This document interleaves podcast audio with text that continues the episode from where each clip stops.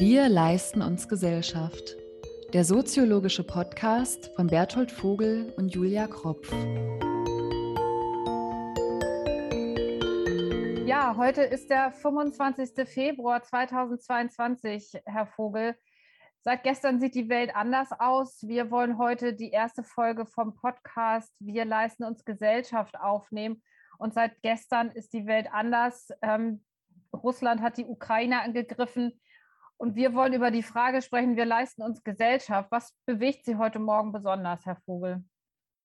Ja, also auf jeden Fall, glaube ich, stimmt diese Formel, dass die Welt seit gestern Morgen eine andere ist. Das hat ja die Außenministerin auch ähm, praktisch in ihrer Reaktion auf den Angriff Russlands äh, so formuliert. Und äh, man hat in der Tat den Eindruck, man lebt in der Zeitenwende. Und insofern kommt es einem fast ein bisschen komisch vor, dass wir heute Morgen über wir leisten uns Gesellschaft reden, weil wir damit vielleicht auch ein paar andere Ideen hatten zunächst mal. Also jetzt so nach der Pandemie, dass man äh, ja, sich wieder Gesellschaft leisten kann. Eigentlich sehr viele positive Dinge, die mit dem Aspekt von wir leisten uns Gesellschaft verbunden sind. Und jetzt sind wir in der Kriegssituation mitten in Europa. Äh, wir erleben eine kriegerische Aggression und ähm, dann bedeutet dieses Thema vielleicht noch mal ein bisschen was anderes. Ich denke, auch darüber können wir heute Morgen sprechen. Hm. Also wir beide leisten uns ja auf jeden Fall Gesellschaft und ähm, dieses Gesellschaftleisten hat ja auch was mit Solidarität zu tun, mit äh, Zusammenrücken zu tun, was sicherlich auch in den Zeiten ähm, besonders äh, wichtig ist. Ich bin vielleicht noch mal Bezug zu dem, was aktuell auch gerade passiert. In Zeiten des Kalten Krieges sozusagen groß geworden. Worin sehen Sie jetzt den großen Unterschied zu dem, was aktuell gerade passiert? Oder ist das ein Rückfall in den Kalten Krieg oder ist das eigentlich was ganz anderes? Nee, ich glaube, es ist auch wirklich so etwas wie eine Entzauberung und eine Desillusionierung. Also wir haben das ja ohnehin schon in den beiden vergangenen Jahren erlebt, dass die Pandemie uns unsere Verwundbarkeit vorgeführt hat. Ähm, und mit der ganzen Klimadebatte, die wir führen, haben wir das ja auch eigentlich jeden Tag auf dem Tisch. Das Thema, dass die Art und Weise, wie wir leben, die Art und Weise, wie wir wirtschaften, irgendwie nicht so richtig Zukunft hat. Und die Pandemie war da ja auch nochmal ein echter Schuss vor dem Bug. Und jetzt werden wir vielleicht von der Illusion befreit, dass sowas wie ähm, kriegerische Auseinandersetzungen in Europa äh, angeblich nicht mehr möglich wären. Also dass wir das irgendwie externalisieren können in andere Länder oder dass das ein Thema anderer Kontinente ist. Und ich glaube, diese Erfahrung, ähm, dass Krieg zurückkehrt, dass Gewalt zurückkehrt in der Form, das ist, glaube ich, schon eine Zäsur. Und vor allen Dingen, was mich wirklich bedrückt ähm, in diesen Tagen, ist die Ohnmacht und Ausweglosigkeit. Wir leisten uns Gesellschaft hat ja auch was damit zu tun, dass man Gespräche führt. Wenn wir jetzt noch mal bei diesem außenpolitischen Konflikt auch bleiben, dass ähm, eigentlich von vornherein feststand, dass es keine Lösung geben kann. Was heißt das eigentlich für sozialen Zusammenhalt, mit dem Sie sich ja auch in der Forschung sehr intensiv beschäftigen? Was heißt das, wenn man keine gemeinsame Sprache findet. Hm. Ja, und ich äh, will das vielleicht sogar noch ergänzen, was Sie gerade gesagt haben, ist auch eine gewisse Kränkung, die spürbar wird in der, in der Politik. Also gerade unter denen, die auf Sprache, auf Kommunikation, auf Diplomatie gesetzt haben, ja, Sie, Sie haben den Eindruck, irgendwie, dass, also, ja, dass Instrumentarien versagen, dass die gar nicht mehr greifen. Ich will vielleicht nochmal ähm, auch mit Blick auf den Zusammenhalt sagen, ich meine, diese Formel, die wir gewählt haben für unser Gesprächsformat, wir leisten uns Gesellschaft, hat ja zunächst mal diese positiven Elemente. Also mhm. wir Leistungsgesellschaften, wir reden über die Dinge, die im Moment so gesellschaftlich vor sich gehen und äh, die wir miteinander besprechen wollen. Ähm, gleichzeitig hat dieses Wir leisten uns ja immer auch so den Aspekt von Gesellschaft hat ihren Preis und es benötigt Investitionen in Gesellschaft. Ich meine, es ist gar nicht nur ökonomische Investitionen, sondern auch soziale Investitionen, dass Gesellschaften funktionieren. Und ich glaube, das ist dann auch schon das Thema des Zusammenhalts. Also an welchen Stellen der Gesellschaft wollen wir, müssen wir investieren, um so etwas wie Zusammenhalt herzustellen. Und äh, so irritiert und verwirrt und frustriert wir vielleicht im Moment sind, vielleicht hat auch dieses Thema Zusammenhalt jetzt nochmal eine ganz neue Bedeutung bekommen. Also wird ja auch beschworen, so auf der mhm. europäischen Ebene, transatlantisch, wir halten jetzt zusammen.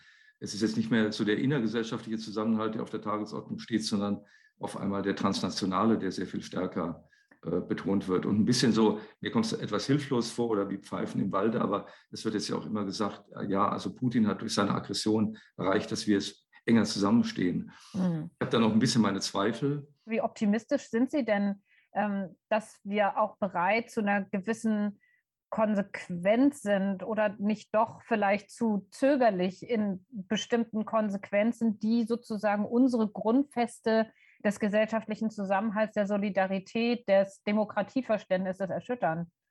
Ich meine, wir, haben, wir verfügen eigentlich als relativ wohlhabende Gesellschaft natürlich über gute Voraussetzungen, auch dafür Zusammenhalt herzustellen, weil Zusammenhalt hat ja nie nur was jetzt mit gutem Willen oder guten Gesprächen zu tun, sondern ich würde ja immer sagen, als Soziologe auch mit äh, guten, vernünftigen Institutionen und Infrastrukturen, also öffentlichen mhm. Gütern und ähm, ja, ähm, all den Dingen, die uns so im alltäglichen Leben umgeben, dass die gut funktionieren. Also auch daraus begründet sich ja Zusammenhalt. Das ist ja nicht nur so eine moralische Nummer, der Zusammenhalt. Also wir sollten alle zusammenstehen und halten jetzt zusammen, sondern gibt es eigentlich gemeinsame Interessen? Bekommen wir diese Interessen in gemeinsame Institutionen?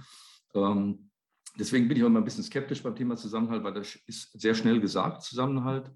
Ähm, aber im Grunde genommen braucht es ja so eine gewisse Festigkeit, also eine institutionelle Festigkeit, glaube ich. Das ist ja interessant, ne, dass Sie zum Thema sozialer Zusammenhalt oder gesellschaftlicher Zusammenhalt forschen und gleichzeitig skeptisch sind, äh, was, was den Begriff angeht. Ähm, worüber sprechen wir eigentlich genau, wenn wir über gesellschaftlichen Zusammenhalt sprechen? Sind das Orte? Sind das äh, Verhaltensmuster? Sind das irgendwie ähm, er er Erfahrungen? Ja, ich glaube, es sind so verschiedene Aspekte. Also ich glaube, ein wichtiges Stichwort dabei, und das hatten wir gerade ja auch schon beide thematisiert, jetzt auch mit Blick auf Ukraine und Russland, ist Vertrauen. Vertrauen auch in das gesellschaftliche Umfeld, in dem man sich bewegt. Ich glaube, Zusammenhalt hat sehr viel damit zu tun, dass man frei ist von Furcht. Und das ist ja nichts Selbstverständliches. Also das merken wir jetzt ja auch gerade wieder. Deswegen finde ich, passt schon auch so im Moment dieser, dieser Aspekt des, äh, der Desillusionierung auch ganz gut. Ähm, weil wir, glaube ich, unterschätzen äh, historisch und auch mit Blick so auf die ganze Welt, äh, dass also frei von Furcht zu sein überhaupt nicht Selbstverständliches ist. Ein anderer Punkt, den ich immer noch wichtig finde, ist dabei so, wenn man über Zusammenhalt nachdenkt, die Zukunftsbezogenheit. Mhm. Dass man eine, eine Vorstellung von Zukunft hat, dass man eine Vorstellung hat, es geht weiter. Ich glaube, das ist auch im Moment wirklich eine riesige Irritation, dass wir nicht so richtig wissen, wie gehen wir jetzt mit dem Konflikt um und was, hat, was bedeutet das eigentlich für die Zukunft. Wir haben jetzt immer so die Vorstellung, dass wir die Dinge geordnet bekommen und dass wir eine klare Vorstellung davon haben, was so die nächsten Schritte sind. Das war ja auch schon bei der Pandemie irgendwie ein Problem. Das ging Ihnen ja vielleicht auch so. Ne? Die Kalender leeren sich, man weiß gar nicht so richtig, äh, wie sind eigentlich die nächsten Schritte. Das ist immer so eine gewisse Kränkung. Also man plant gerne, gerade in unseren modernen Gesellschaften und ähm, diese Zukunftsbezogenheit, glaube ich, mhm. spielt auch eine große Rolle bei dem Thema Zusammenhalt. Haben Sie denn das Gefühl, dass, also jetzt mal mit Bezug auch auf die Pandemie, aber auch generell, dass die Soziologie da eigentlich gut vertreten ist, weil Sie liefern ja jetzt auch eine sehr klare Analyse, was es, was es braucht. Ähm, insgesamt habe ich nicht den Eindruck, dass die gesellschaftlichen Folgen der Pandemie besonders im Vordergrund standen jetzt in der vergangenen beiden Jahren ähm, und dass die Präsenz eigentlich sozialwissenschaftlichen Wissens da besonders ausgeprägt war. Klar, ähm, die Erfahrung habe ich ja auch gemacht. Man ist schon in einigen Gremien mit dabei. Es wird natürlich vor allen Dingen medizinisch-virologisch diskutiert. Es ist ja auch richtig und wichtig, dass diese Dinge jetzt da eine ganz zentrale Rolle spielen.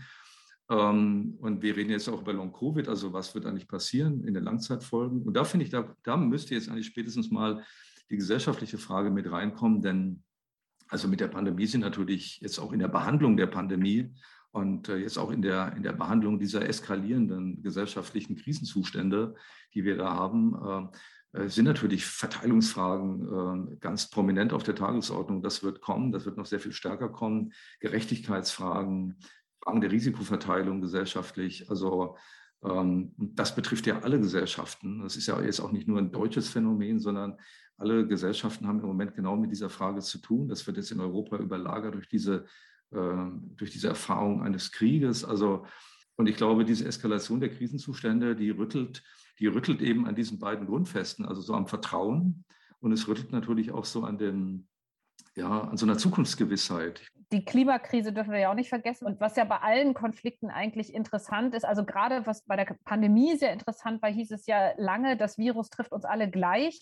Und ähm, auch da haben wir irgendwie relativ bald gemerkt, dass dem nicht so ist. Und es werden bestehende Ungleichheitslinien werden verstärkt. Ähm, was kann denn die Soziologie sozusagen außer immer wieder darauf hinzuweisen, dass das so ist? Äh, was, was kann die denn beitragen?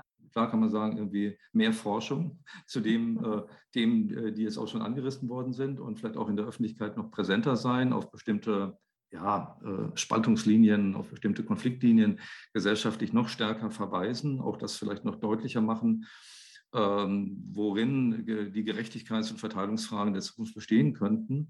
Aber ich würde vielleicht auch noch mal einen anderen Aspekt mit reinbringen, was Soziologie ja auch machen kann, ähm, ist auf die gesellschaftlichen Ressourcen, die wir haben, zu verweisen. Also es ist ja nicht so, dass wir jetzt generell äh, mit, mit leeren Händen dastehen würden, sondern wir verfügen ja gesellschaftlich durchaus über Kapital, wir verfügen über soziale Orte, über engagierte Menschen, die vor Ort aktiv sind, die sich jetzt auch in der Pandemie enorm reingehängt haben, um äh, diese gesellschaftliche Krisensituation zu bewältigen. Und ich glaube, und ich glaube es eigentlich immer mehr und seit zwei Jahren immer mehr, äh, seit Beginn der Pandemie, dass eine Aufgabe der Soziologie einerseits die Kritik sein muss. Natürlich, klar, man muss kritisch auf die gesellschaftlichen Verhältnisse schauen und damit auch der Politik eine gewisse Handreichung geben. Aber ich glaube, neben der Kritikfunktion braucht es auch diese Funktion der, der Ressourcenverstärkung, würde ich mal sagen. Also wirklich zu sagen, was sind eigentlich unsere gesellschaftlichen Stärken?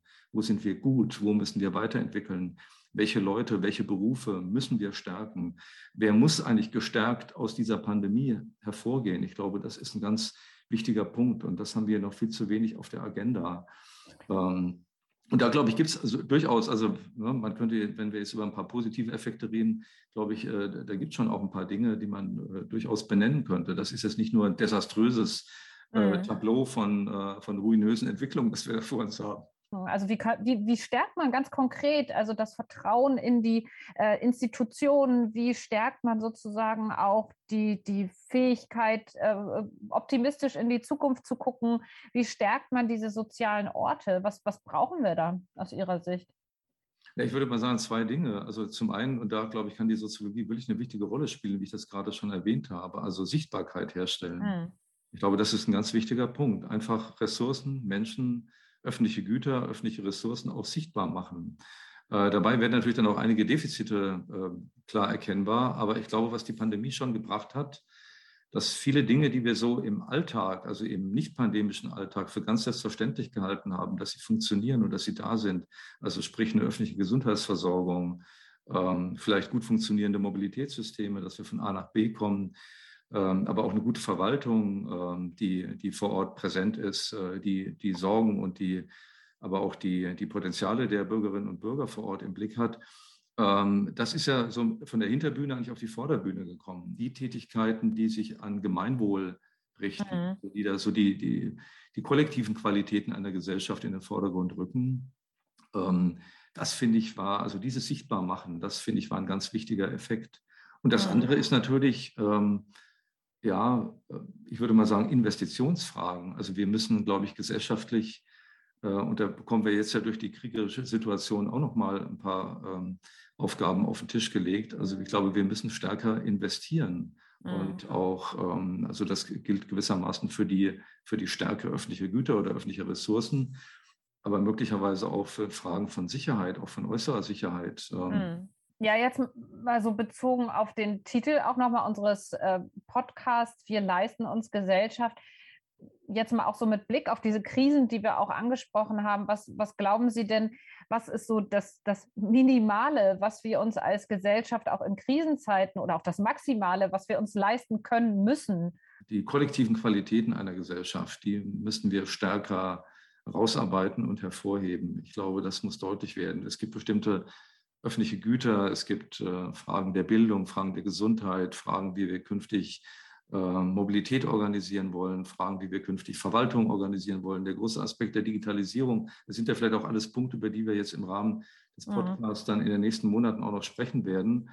Äh, die Frage nach den sozialen Orten der Gesellschaft, also wo kommen Leute zusammen, wo finden sich Kreuzungspunkte, wo begegnen sich und überschneiden sich auch soziale Kreise ich glaube, äh, dieses ähm, Rausarbeiten im Grunde genommen der kollektiven Qualitäten, also wir reden in der Soziologie jetzt ja auch seit längerer Zeit, wo wir in einer Gesellschaft der Singularitäten leben. Mhm.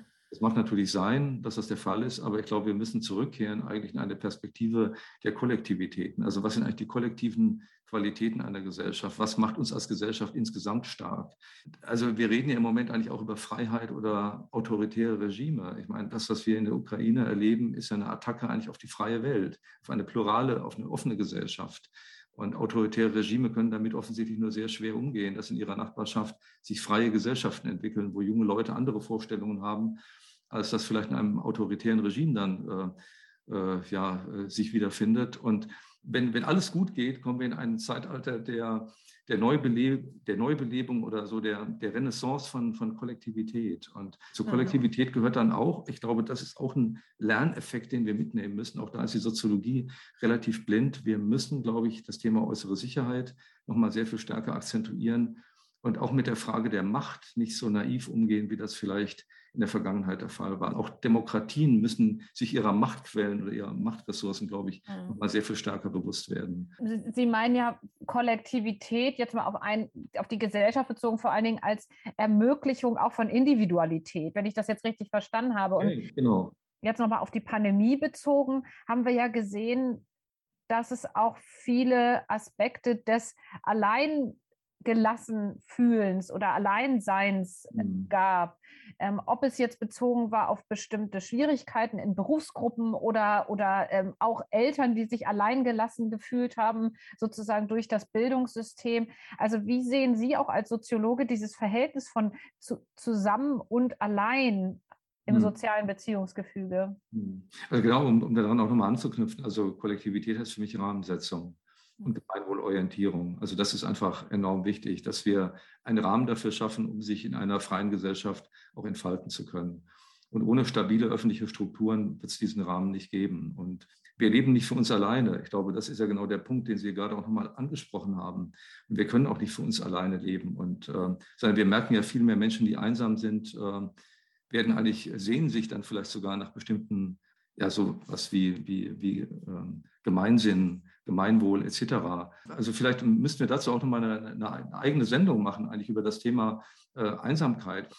Das ist aber nochmal ein anderes Thema als das der Singularität. Also Singularität heißt ja so Einzigartigkeit, dass wir das Gefühl haben, wir seien einzigartig. Und ich glaube, das ist vielleicht äh, natürlich äh, eigentlich ein schöner Gedanke auf der einen Seite, aber auf der anderen Seite für das Funktionieren der Gesellschaft, äh, ja, würde ich nach wie vor dabei bleiben. Also einzigartig oder Einzigartigkeit funktioniert eigentlich nur in kollektiven Zusammenhängen. Sie forschen da ja auch ganz viel vor Ort, in Kommunen äh, so. Mhm. Und Kollektivität hat natürlich aber auch was mit sozialen Medien natürlich zu tun. Also auf der einen Seite haben wir ja so dieses Gefühl, auf eine Art und Weise durch die sozialen Medien miteinander verbunden zu sein, wie das noch nie der Fall war. Und das stimmt sicherlich bis zu einem gewissen Punkt. Auf der anderen Seite führt es auch sozusagen vielleicht zu einer neuen Art von Einsamkeit, weil es natürlich keine Verbundenheit im Sinne von Nähe, von räumlicher Nähe ist. Der gesellschaftliche Zusammenhalt erhält seine, ja, seine Vitalität und seine Stärke auch dadurch, dass der lokale Zusammenhalt funktioniert, weil das Lokale ist das, was die Menschen vor Ort erleben, wenn sie morgens das Haus verlassen oder auch wenn sie sich in ihrer Nachbarschaft bewegen. Und insofern ist das ein ganz zentraler Erfahrungsraum, eigentlich der soziale Nahraum vor Ort, auch die familiären Verhältnisse, in denen man sich bewegt, die verwandtschaftlichen Verhältnisse, die Vereinsstrukturen. Ich glaube, das unterschätzen wir manchmal, weil wir sehr global dann häufig auch über Gesellschaft reden und eigentlich diese lokalen Prägungen, die wir alle haben. Das ist ja nicht nur jetzt eine Frage der anderen, sondern wir alle erleben Gesellschaft vor allen Dingen aus den lokalen Bezügen, in denen wir uns befinden. Und das finde ich ist eine ganz wichtige Erkenntnis auch unserer Forschung zu den sozialen Orten. Da muss ich auch selber sagen, da habe ich selber eine ganze Menge gelernt alleine wie wichtig zum Beispiel sowas wie die Feuerwehr ist oder eine gute lokale Bürger, Ortsbürgermeisterin, das sind wirklich ganz entscheidende Figuren. Das kommt darauf an, welche Leute da vor Ort sind oder welche Trainer da sind oder ob es ein, ob es einen Kirchenchor gibt oder solche Dinge. Das scheint uns manchmal so lapidar und äh, wo wir so den Eindruck haben, das ist eigentlich, naja gut, das ist halt so ein bisschen die Vereinsmeierei und das Klein-Klein, das Biedermeier der Gesellschaft. Aber ich halte das für völligen Quatsch, muss ich ganz ehrlich sagen, weil darauf kommt es letzten Endes an und wir bewegen uns ja alle, auch diejenigen, die sich vielleicht so ein bisschen erheben über diese kleinteiligen Strukturen. Wir leben doch alle im Grunde genommen davon, dass wir genau diese sozialen Beziehungen auch haben.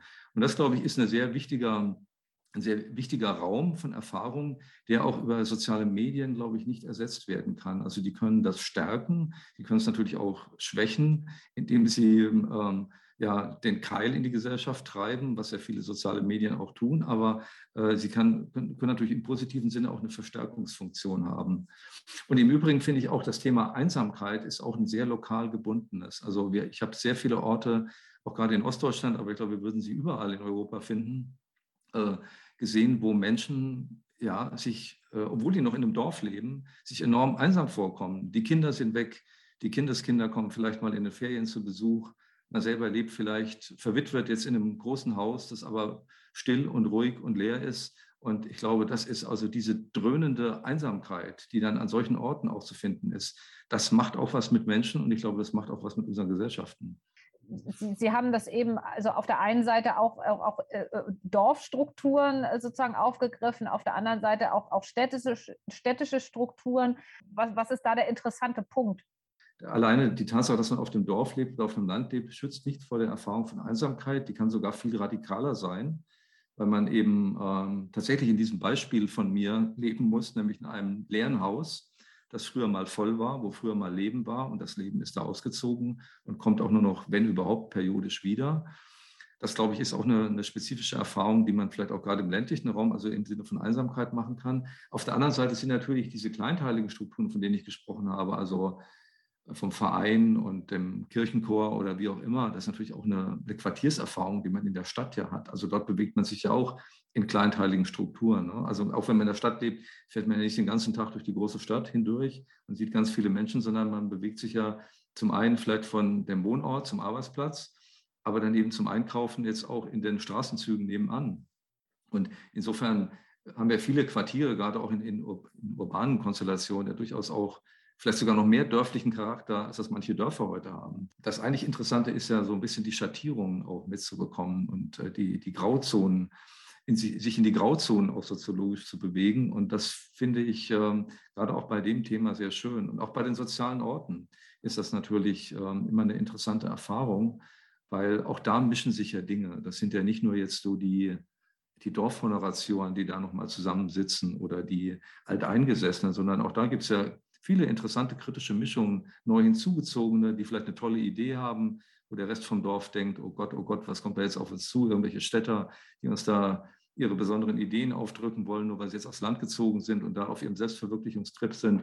Also auch da merkt man ja, auch soziale Orte ist nicht nur jetzt ein Ort der Harmonie, wo sich alle ständig in den Armen liegen, sondern das sind ja auch Orte, an denen es durchaus auch mal kracht und dampft, aber ähm, auch nicht schlecht für den Zusammenhalt, wenn es ab und an mal kracht und dampft. Ne?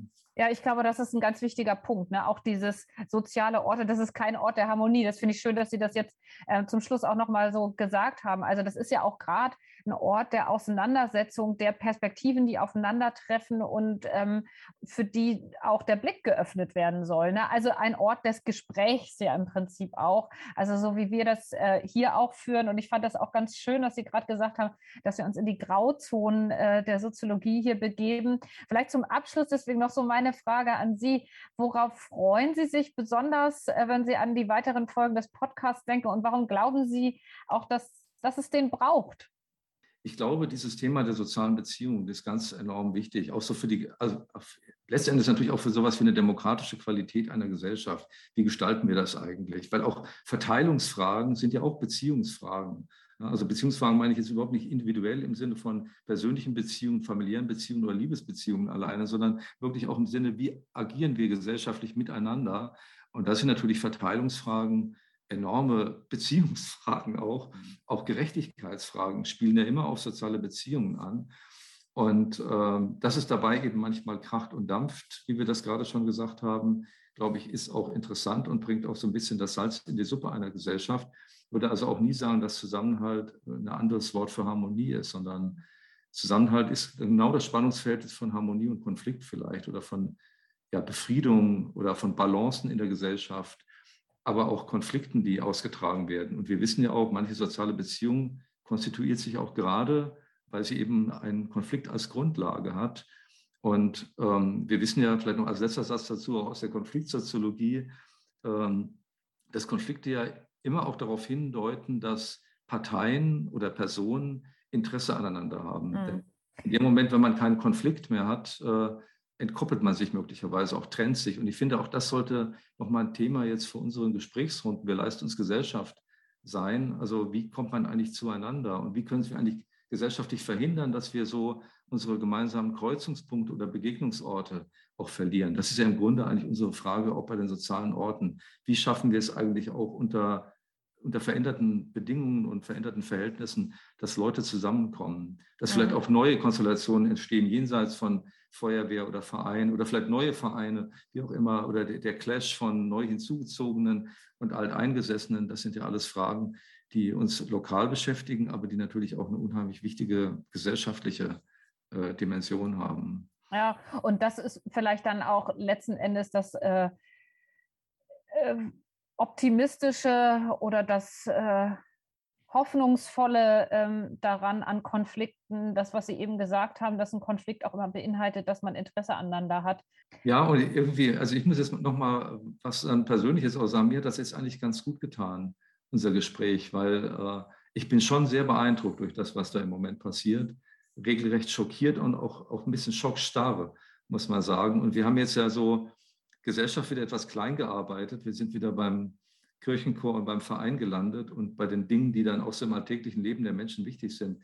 Und ähm, das tut, glaube ich, auch dann ganz gut in so einer Situation. Auch vielleicht sich nochmal klar zu machen, wie funktioniert eigentlich Gesellschaft so in diesen kleinteiligen Strukturen und welche Qualitäten sind da auch da. Und das wird ja eine wichtige Aufgabe sein. Also ich glaube, es werden keine einfachen Zeiten und die sozialen Beziehungen, die wir jetzt angedeutet haben, die werden ganz schön strapaziert werden. Das ist so mein, mein, äh, mein Eindruck.